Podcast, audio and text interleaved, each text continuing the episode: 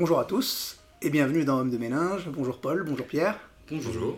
Dans un épisode précédent, euh, Pierre nous a proposé une brève promenade dans la pensée de Nietzsche.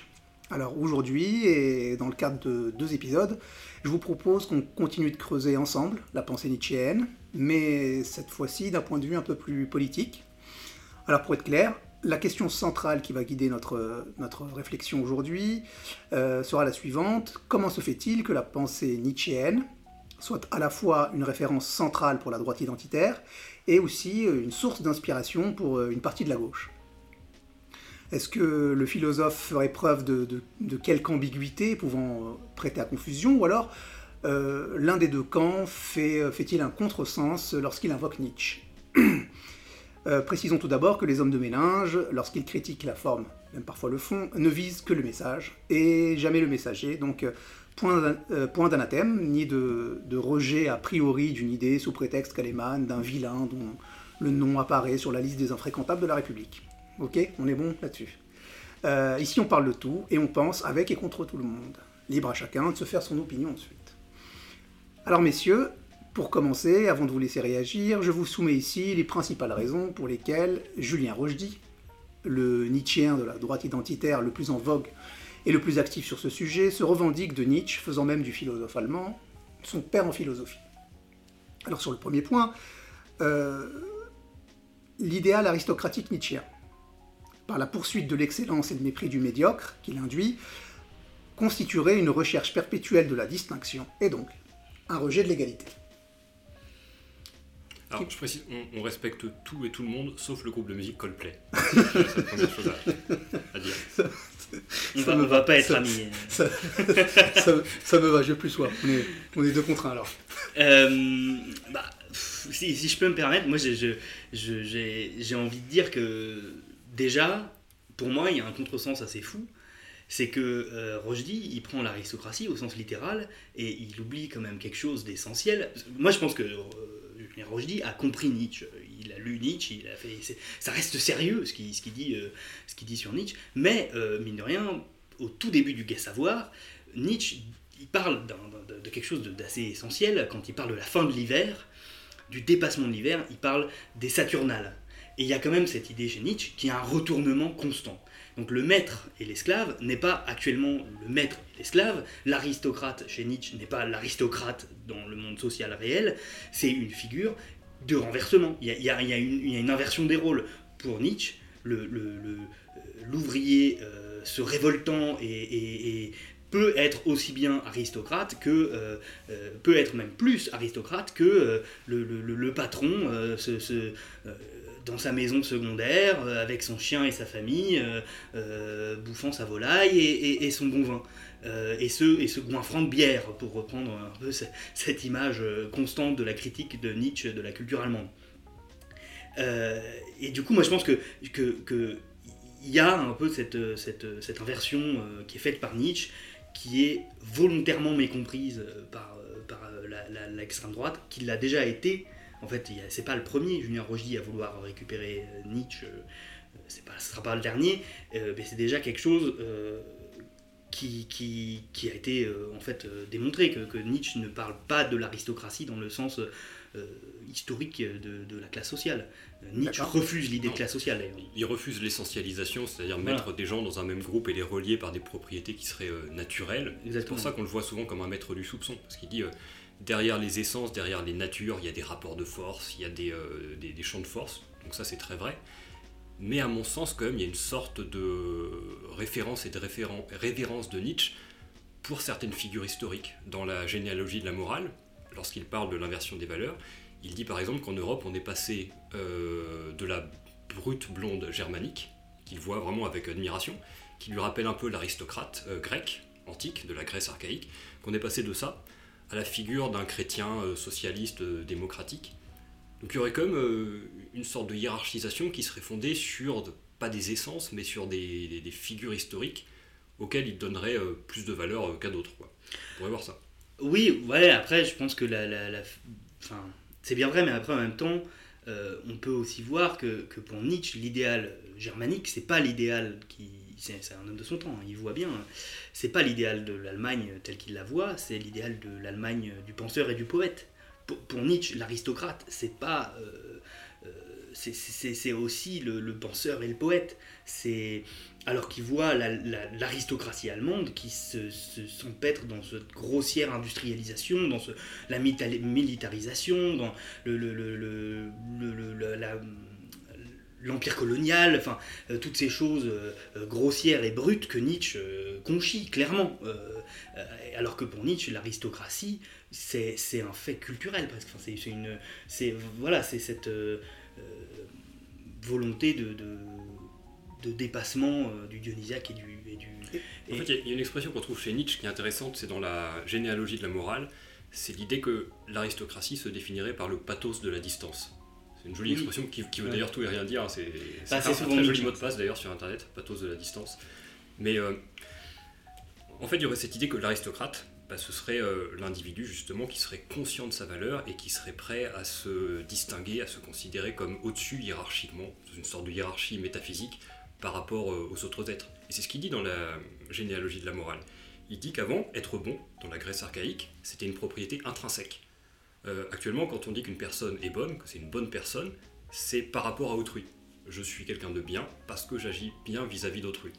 Nietzsche dit qu'au départ, selon lui en tout cas, la bonté c'était euh, en soi. C'était je suis le bon, je suis le valeureux. Les kaloi, kagatoi, les bons, les, les beaux émaux.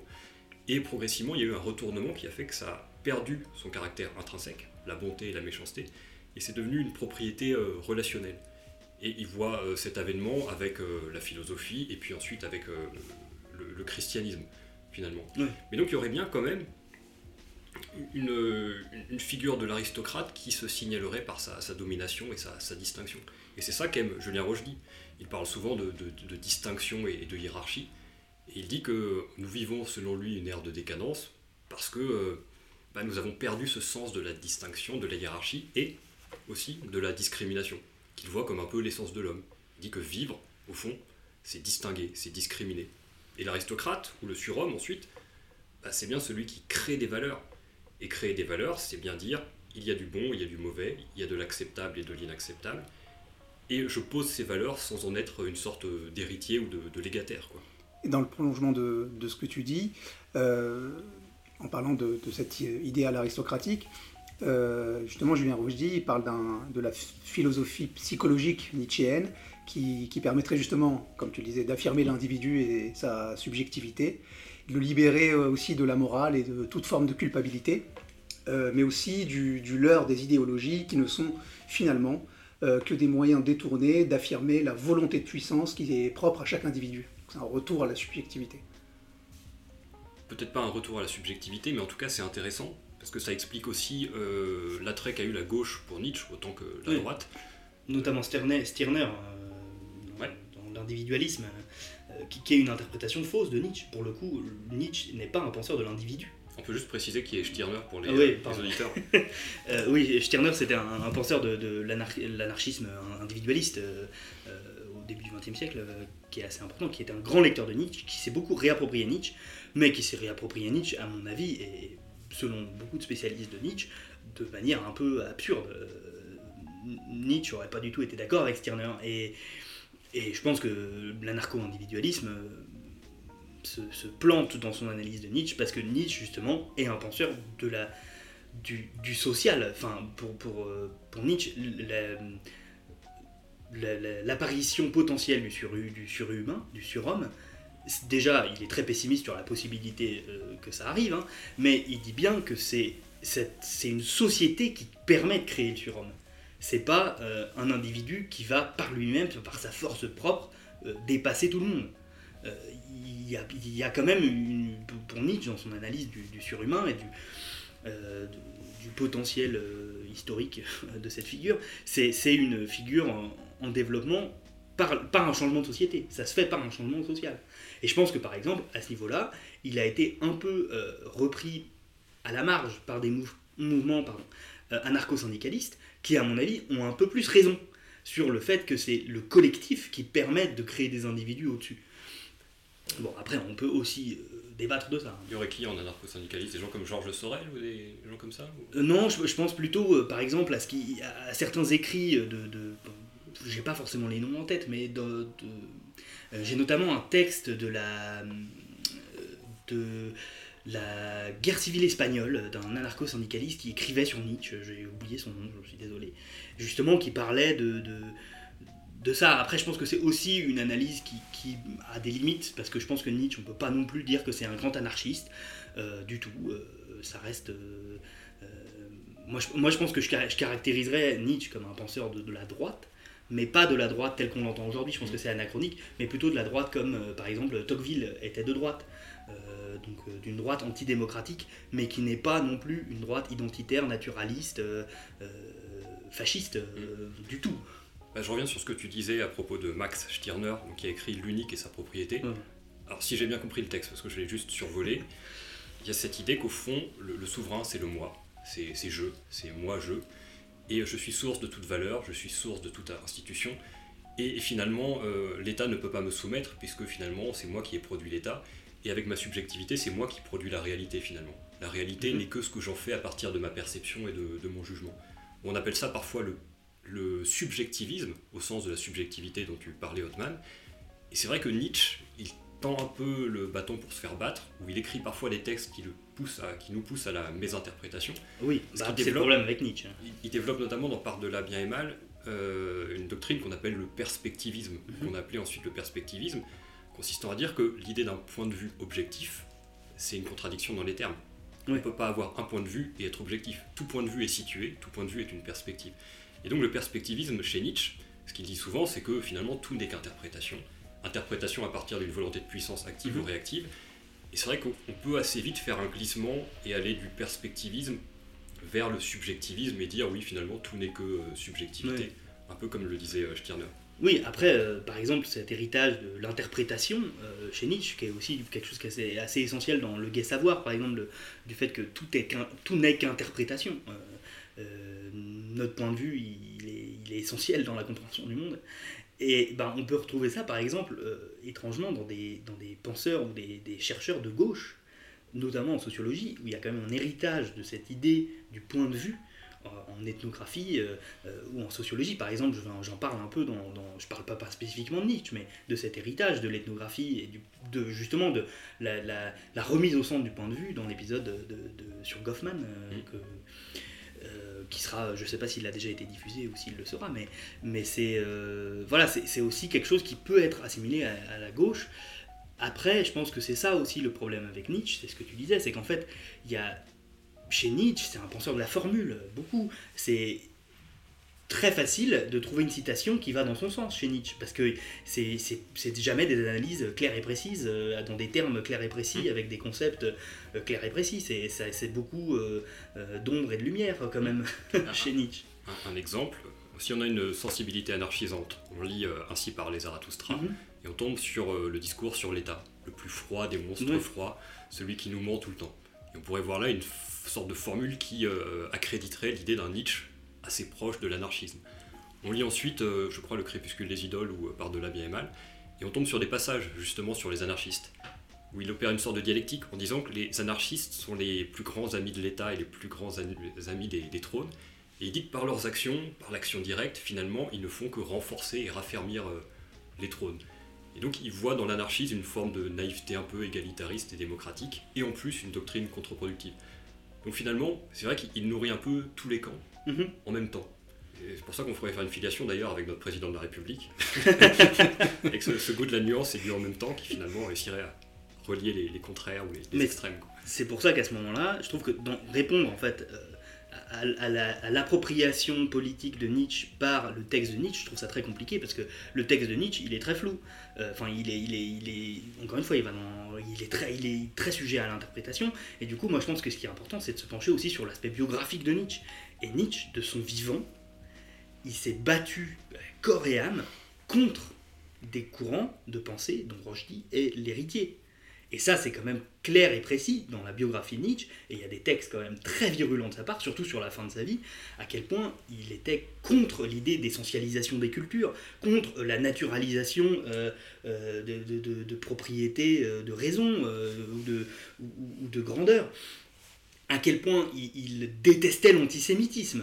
Nietzsche, il s'est ça a été un des plus grands conflits de sa vie avec sa sœur, par exemple, sur le fait qu'elle s'est mariée avec un antisémite notoire, et sa sœur a complètement trahi la mémoire de Nietzsche, parce qu'elle a complètement accaparé de son vivant, quand Nietzsche était dans un état végétatif, euh, toute son œuvre, et euh, là, euh, dévié vers un, antisémitisme et, et, vers euh, cette espèce de grandeur de la culture allemande euh, à, l'époque, euh, qui est horrible. Il y a notamment un texte de Georges Bataille qui est très intéressant sur la trahison de la pensée de Nietzsche par la sœur de Nietzsche. et, sa tentative de, faire valoir Nietzsche comme une figure essentielle euh, pour le nazisme. Mm. Et une légende qui raconte qu'elle aurait offert la canne de Nietzsche, sa canne de promeneur, à Adolf Hitler. Je sais pas si c'est vrai. Alors on sait, ça, ça non plus, mais il y a par exemple euh, Hitler s'est rendu euh, à visiter la sœur de Nietzsche. et il y a une photo de, Hitler et sa sœur devant un buste de Nietzsche. voilà. Et en fait, ça, c'est typiquement, c'est quelque chose qui, qui est qui est en fait où on peut s'appuyer quand même sur la biographie de Nietzsche pour dire que Nietzsche n'était pas identitaire, il ne, peut pas l'être parce qu'il était contre ça.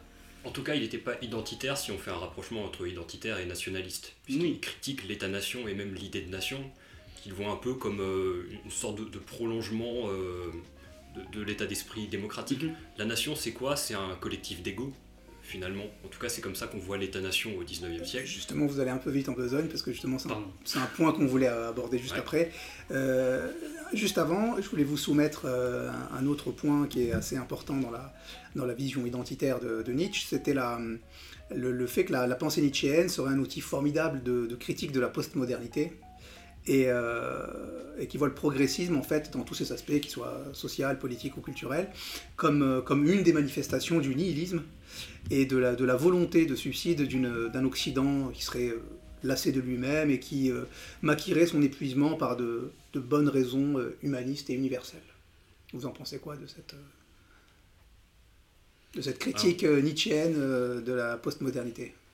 Encore une fois, il ne va dire, pas dire qu'il tend le bâton pour se faire battre, parce qu'il ne s'agit pas de le, le, battre ou de lui reprocher quoi que ce soit, mais on voit quand même, notamment dans la figure du dernier homme et dans la critique d'un certain mhm. nombre d'idéologies euh, qui naissent au XIXe siècle, bah, cette idée d'un Occident euh, proche de, la décadence, finalement un Occident qui n'aurait pas pris conscience que Dieu était mort, ou alors qui aurait tiré les mauvaises conséquences, les mauvaises implications de cette euh, mort de Dieu.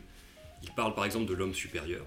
L'homme supérieur, c'est celui qui fait semblant encore de vivre comme si Dieu était était... Euh, non, je reprends ce que je veux dire. L'homme supérieur, c'est celui qui pense que Dieu est encore vivant et qui vit encore selon ses, valeurs. Et il y a aussi le dernier homme. Le dernier homme, c'est celui qui se réjouit presque de la mort de Dieu.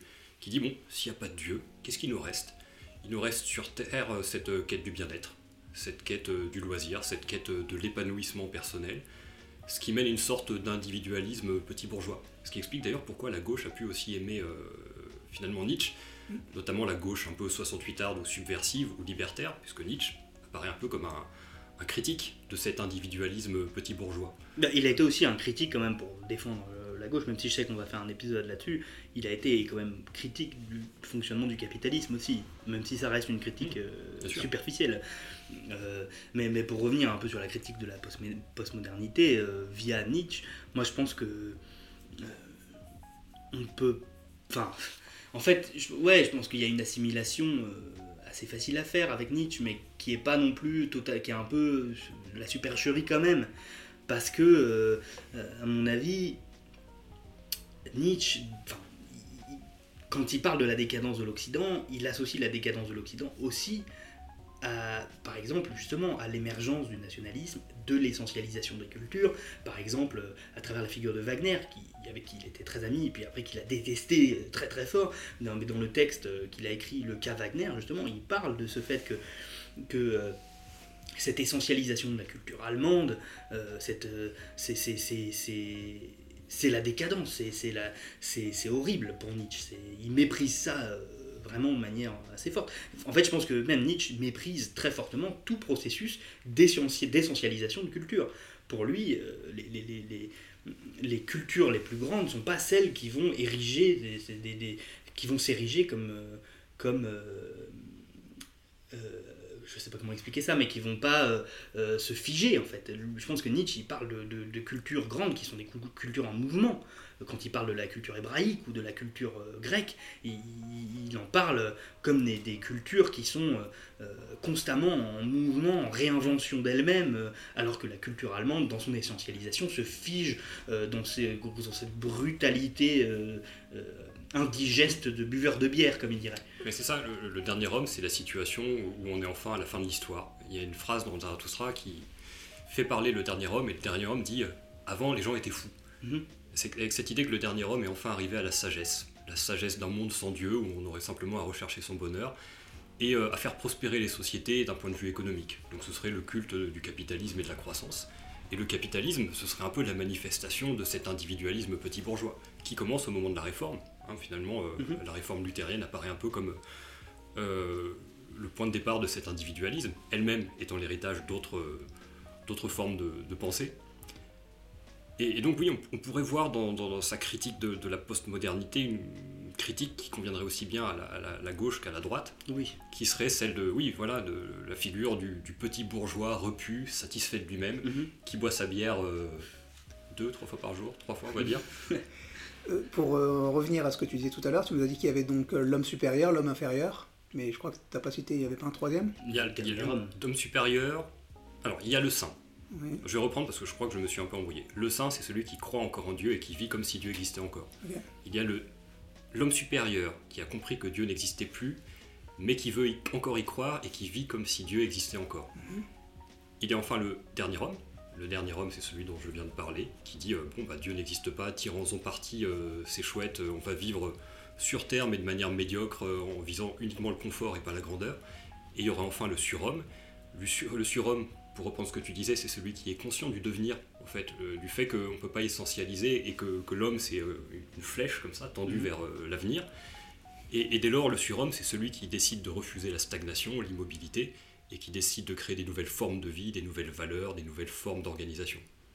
Et par exemple, par rapport à ça, je pense que Nietzsche est beaucoup plus proche des mouvements euh, anarchistes, notamment, euh, historiquement, dans cette tentative de création d'utopie, en fait, euh, que proche de, la, droite extrême ou identitaire, voilà, qui, qui, elle, est pas du tout dans une flèche tendue, qui est dans une réinterprétation toujours fausse de l'histoire, dans une réinvention de, euh, de l'histoire de l'Occident, euh, en essentialisant euh, la, culture, en, se réinventant un passé grandiose, enfin, ce que l'Allemagne faisait à l'époque, où, justement Nietzsche parle, qui était philologue, qui était spécialiste de la Grèce antique, il parlait du fait que c'était, absurde que les, les, Allemands de l'époque à la fois se donnaient une, une espèce de d'héritage grec comme quoi l'Allemagne serait l'héritier de la Grèce et de la Rome antique, mais à la fois aussi de la Scandinavie. Pour Nietzsche, c'est absurde, ça n'a pas de sens, et en fait, c'est une réinvention totale de l'histoire. Et je pense que Nietzsche, il était aussi dans, ce mouvement euh, contre l'essentialisation des cultures, il est aussi euh, fermement contre la réécriture de l'histoire euh, par l'idéologie. Et en l'occurrence, moi je pense que l'extrême droite et la droite identitaire aujourd'hui fait ça, refait ça, parce que c'est un mécanisme que que, que, le, que la, la, droite a tout le temps fait. C'est presque c'est un mouvement essentiel dans la, dans la construction de la pensée et de l'idéologie de droite et d'extrême droite, cette, euh, voilà, cette, cette réécriture de l'histoire. En fait, on pourrait dire qu'il refuse une, une, opposition classique, qui est l'opposition entre raison et tradition, qui se superpose à l'opposition entre progressisme et euh, conservatisme, ou euh, réaction. Mm-hmm le, camp de la raison pense que euh, effectivement il faut se baser sur euh, une raison pour euh, réinventer des nouvelles formes de société plus égalitaires, plus justes. Et c'est une philosophie qui est tournée vers, l'avenir finalement, et qui est basée sur l'idée de valeurs universelles qu'il faudrait essayer de répandre. Le conservatisme, c'est l'idée qu'il faut être tourné vers le passé, vers la conservation, vers la, tradition, le, culte des, ancêtres et de, de, leur sagesse. Et on pourrait dire que Nietzsche, bah, il se situe dans aucun des deux camps. Mhm. C'est clairement pas un progressiste, parce qu'il refuse euh, de fait les valeurs progressistes, il refuse l'universalisme, qui voit comme une sorte de lointain héritage du christianisme et de la, philosophie grecque. mhm. qui selon lui sont le symbole de retournement de valeur. Mais tu as raison aussi, il refuse le conservatisme avec cette idée qu'on appartiendrait à un peuple bien précis, bien délimité, avec une sorte d'essence et une nature. Et euh, le but d'une existence réussie serait de perpétuer l'héritage euh, des ancêtres. Il n'y a pas de culte de l'héritage, il n'y a pas de culte des morts ou des ancêtres chez, chez Nietzsche. Ce qui le rendrait plus fasciste, d'ailleurs, en fait, que finalement euh, réactionnaire ou conservateur. Ouais. C'est une très bonne transition pour, pour évoquer le, point suivant, qui est celui de, de la célébration de l'Europe en tant que, civilisation euh, euh, qui devrait dépasser les carcans nationaux pour, euh, affirmer à nouveau son, potentiel aristocratique. Et, dans cette, vision-là, que développe notamment Julien Rochdy, Nietzsche aurait été quelque part un des précurseurs de, l'européisme identitaire, de, cet occidentalisme qui est désormais très en vogue à droite. Alors, déjà, d'une très en vogue à droite, entre guillemets, parce que la droite, c'est quand ça les arrange. D'un côté, ils sont là, ouais, vive l'Europe identitaire, et puis de l'autre, ils sont là, ah, pas d'Europe, on veut la France. Enfin, il y a aussi ce truc de. non, justement, ceux-là sont. Ce, voilà. Voilà, oui, oui, mais il y a, ils sont... Ceux-là maintenant sont dans le, justement l'européisme occidental. Et cet européisme occidental, il est, il est aussi dans une... En fait, c'est un mécanisme d'essentialisation. Ils ont agrandi les frontières, mais ils sont toujours dans l'idée que euh, l'Europe... Euh, identitaire, c'est euh, des caractéristiques euh, presque physiologiques. Enfin, ils sont dans un retour du naturalisme de l'identité culturelle. Et que, Nietzsche, encore une fois, à l'échelle de l'Allemagne, conchiait. Mais aujourd'hui, changer d'échelle ne change pas le principal euh, mécanisme d'essentialisation et de naturalisation d'une culture. Et je pense que quand Nietzsche célèbre l'Europe, il célèbre pas l'Europe unie dans une identité figé. Il célèbre l'Europe dans sa diversité de cultures, justement, dans, ses affrontements de cultures, dans, son mouvement. Et, d'ailleurs, il célèbre pas toute l'Europe, il célèbre pas l'idée européenne, il célèbre euh, l'Europe euh, française et italienne, notamment de la Renaissance. Il célèbre pas n'importe quelle Europe. Hein. Et c'est pas. Euh, célèbre pas forcément l'Europe dans cette idée. contemporaine d'une Europe pacifiée qui serait d'un seul bloc culturel du tout. Moi, je pense que c'est l'Europe dans laquelle il vivait, elle n'était pas pacifiée et euh, unie. Euh. pour toi, c'est pas c'est pas un outil valide de, de, dépassement de la nation par le par le patriote, parce que c'est ça en fait. Nietzsche, c'est l'outil de dépassement de la nation par le patriote dans une identité, une, une, une, une sphère euh, culturelle et donc politique plus large qui serait l'Europe. Non, parce que du coup, ça revient juste à étendre l'État-nation, à, à, étendre le nationalisme à, un, espace plus grand, mais c'est pas, euh, mais c'est pas, euh, enfin moi je pense que c'est pas non plus euh, ce que Nietzsche veut du tout. Enfin, Ouais, à, ma connaissance, je, ne connais pas de, texte où il parle d'une spécificité de, de l'Occident ou de l'Europe ou d'une destinée manifeste. Il n'y a pas cette idée d'une singularité.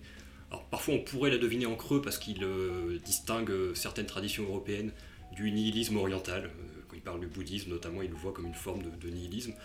Donc, je ne suis pas sûr effectivement qu'on puisse le voir comme un, européiste euh, identitaire, il y a une, part de, relecture.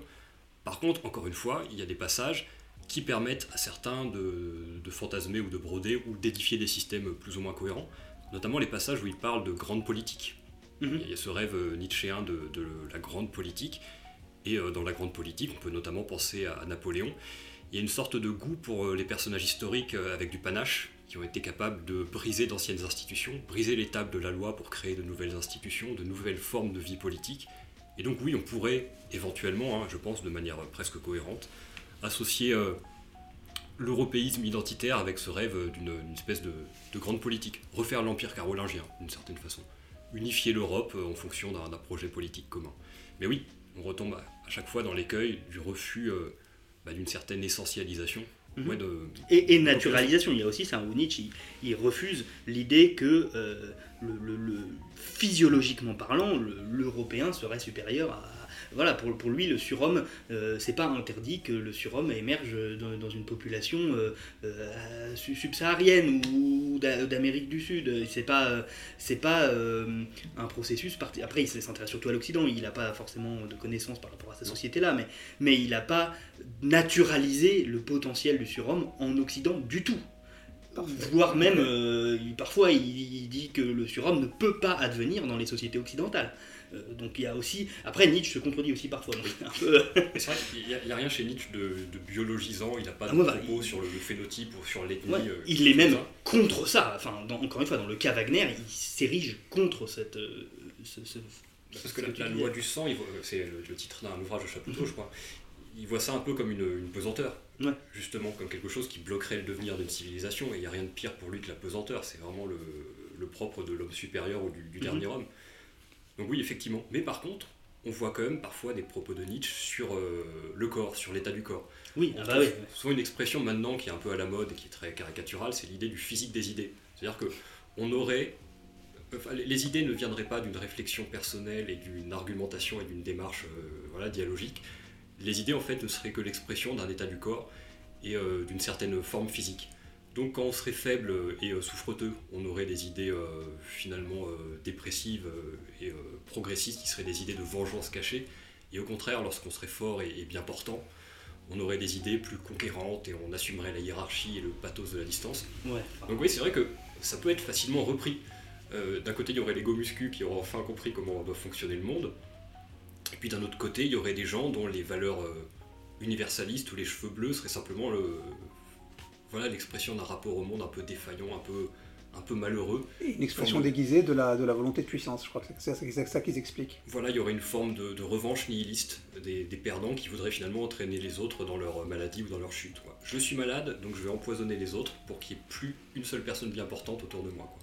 Messieurs, on approche de la fin de l'épisode. Euh, pour conclure, euh, et vu que la semaine prochaine on parlera de Nietzsche et la gauche, euh, je vous propose qu'on fasse un dernier point, notamment sur la, critique que la droite identitaire fait à la gauche, qui est d'avoir kidnappé Nietzsche.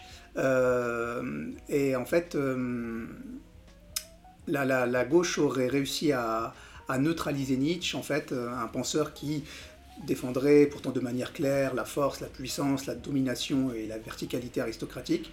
Et cette euh, neutralisation serait fondée sur une manœuvre qui est, celle d'utiliser la déconstruction nietzschéenne du catholicisme, tout en occultant le projet euh, aristocratique de reconstruction qui était proposé derrière par Nietzsche.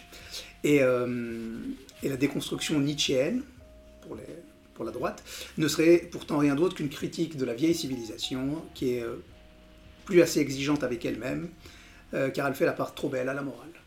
Je vous laisse conclure là-dessus. Bah, en deux minutes. En deux minutes, très bien. Et eh ben, euh, moi, je vais, je vais juste dire un mot euh, pour reprendre un peu aussi ce, que, ce que Pierre disait, c'est que, c'est que, encore une fois, moi je pense que pour comprendre Nietzsche dans son aspect politique, il faut se référer à sa biographie aussi.